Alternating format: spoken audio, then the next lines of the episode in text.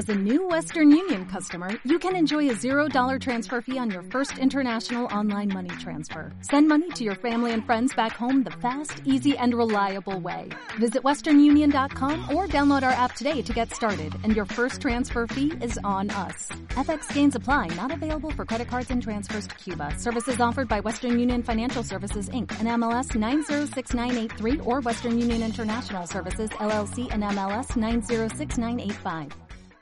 Hola emprendedores y emprendedoras en la vida y bienvenidos a este episodio 487 del podcast Marketing Digital Día a Día. Hoy vamos a hablar de algo muy importante en el marketing digital y son las métricas. Algo que siempre nos preguntamos, ¿cuáles son esas métricas que debo tener en cuenta? Hoy te voy a contar las principales métricas que debes medir en tu marketing digital. Pero antes, como siempre, ¿quieres ahorrar dinero en tu aprendizaje de marketing digital y pertenecer a una comunidad donde gente como tú está ahí para ayudarte y aprender Contigo, en TechDi, el Instituto de Marketing Digital, ponemos a tu disposición una plataforma online, más de 850 clases en vídeo, clases en directo todas las semanas, tutores, networking y mucho más. Además, todas las semanas un nuevo curso. Somos el Netflix del marketing digital. ¿Quieres más información? Visita nuestra web en techdi.education. Te dejo el enlace justamente en la descripción. Hoy es miércoles 2 de junio de 2021 y mi nombre, Juan Merodio.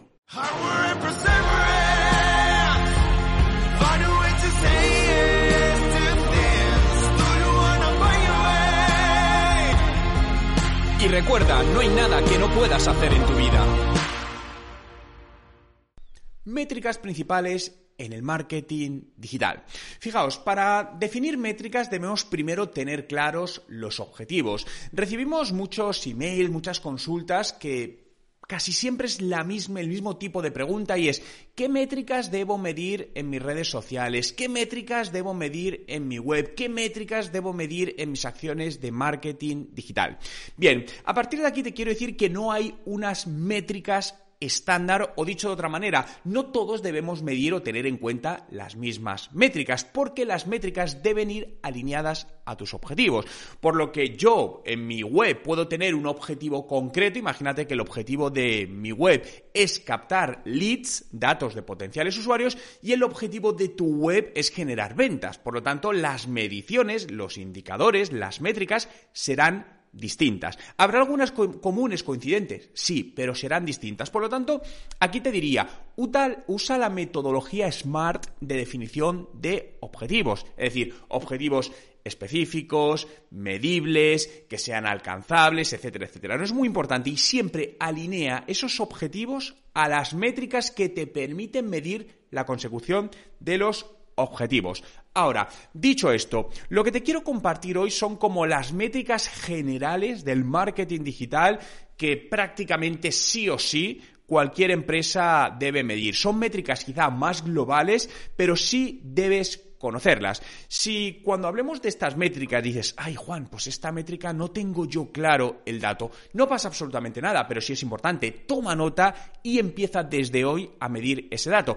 Incluso si puedes hacer un histórico hacia atrás, tienes la opción, ¿no? La posibilidad de decir, bueno, puedo ver esa métrica en los últimos 12 meses, hazlo para poder ver esa evolución. Primera métrica, quizá muy obvia pero necesaria ventas, ¿no? Al final las ventas son el motor de nuestro proyecto, de nuestro negocio. Si obviamente no tenemos ningún tipo de ventas, no vendemos nada, pues difícilmente el negocio va a poder seguir adelante. Por lo tanto, mide el número de ventas. Luego puedes ya diversificar o, medir de manera más precisa, oye, las ventas por cada uno de los canales. Imagínate, coges el canal de redes sociales. ¿Cuántas ventas hay por de redes sociales? 10.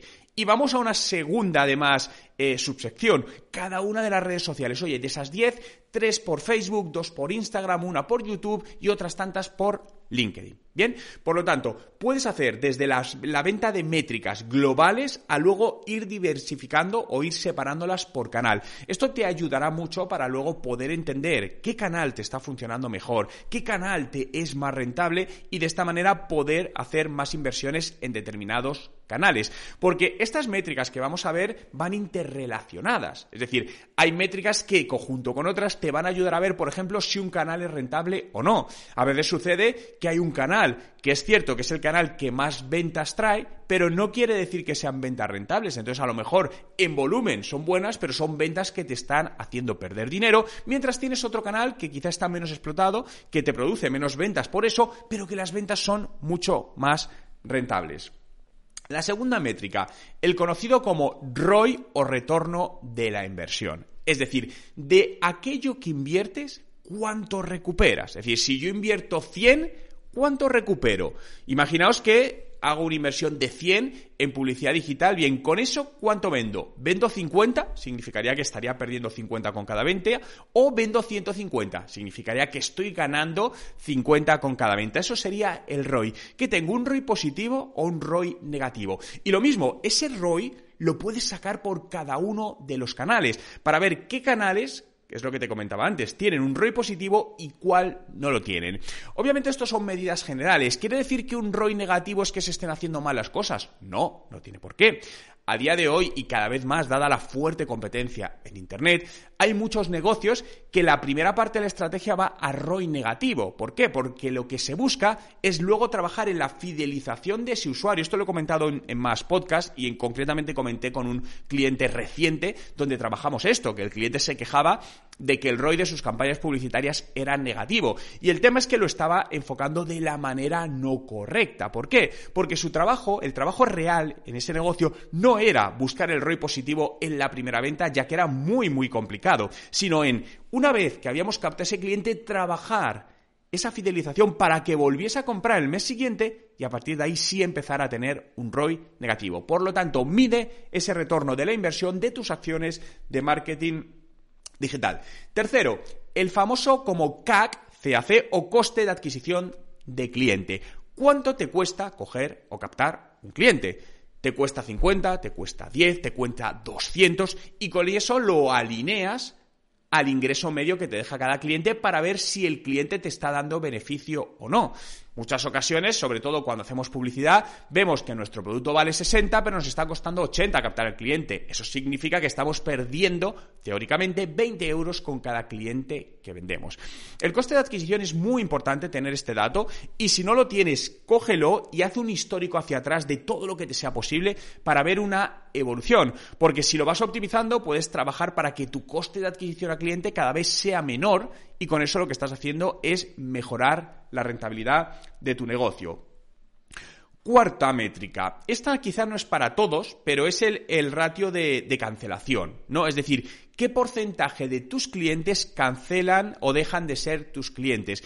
Esta métrica es más aplicable quizá a modelos de, de suscripción o modelos donde el usuario tiene un pago recurrente. Imaginaos, pues porque eres, no sé, una agencia de marketing digital, ofreces servicios mensuales, tienes un plan y, bueno, ¿cuál es el ratio de suscripción al cabo del año? Oye, pues el 15% de nuestros clientes se dan de baja. Bien, trabajemos para reducirlo. Es decir, cuanto menor sea, cuanto más cercano a cero esté, mejor significa que menos clientes perdemos.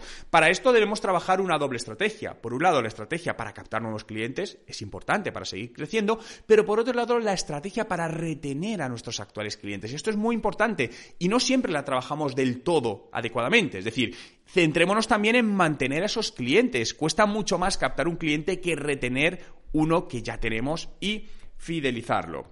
Eh, quinta métrica, la productividad.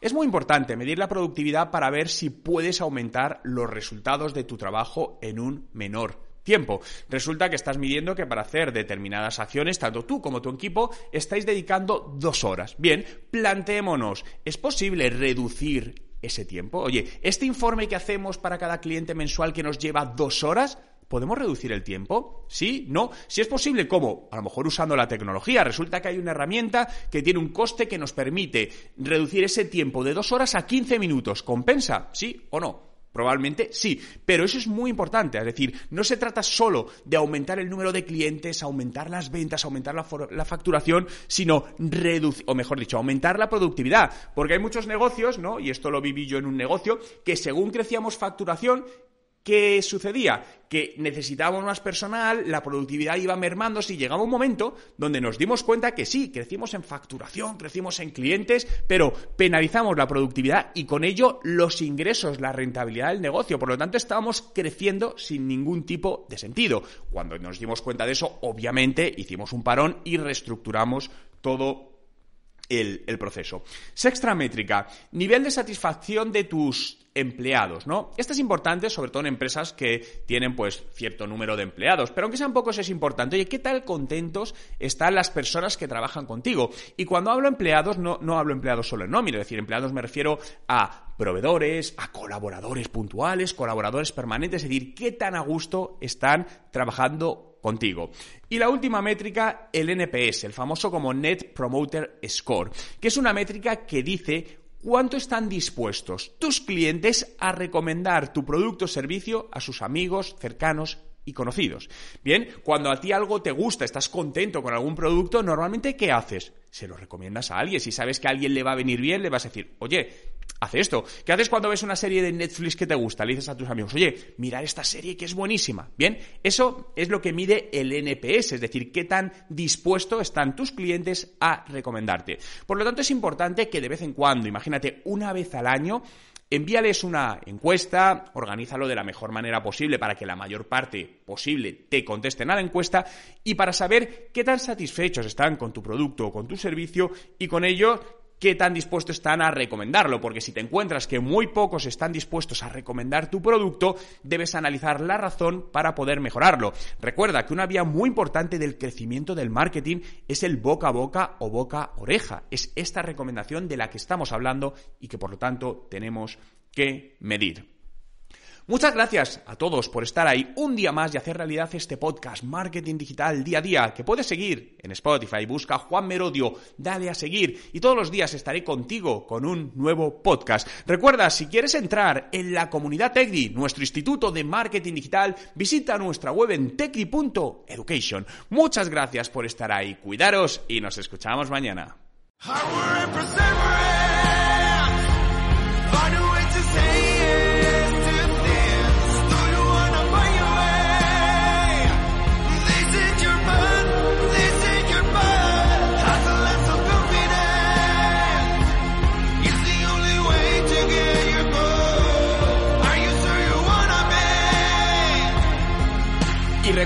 No hay nada que no puedas hacer en tu vida.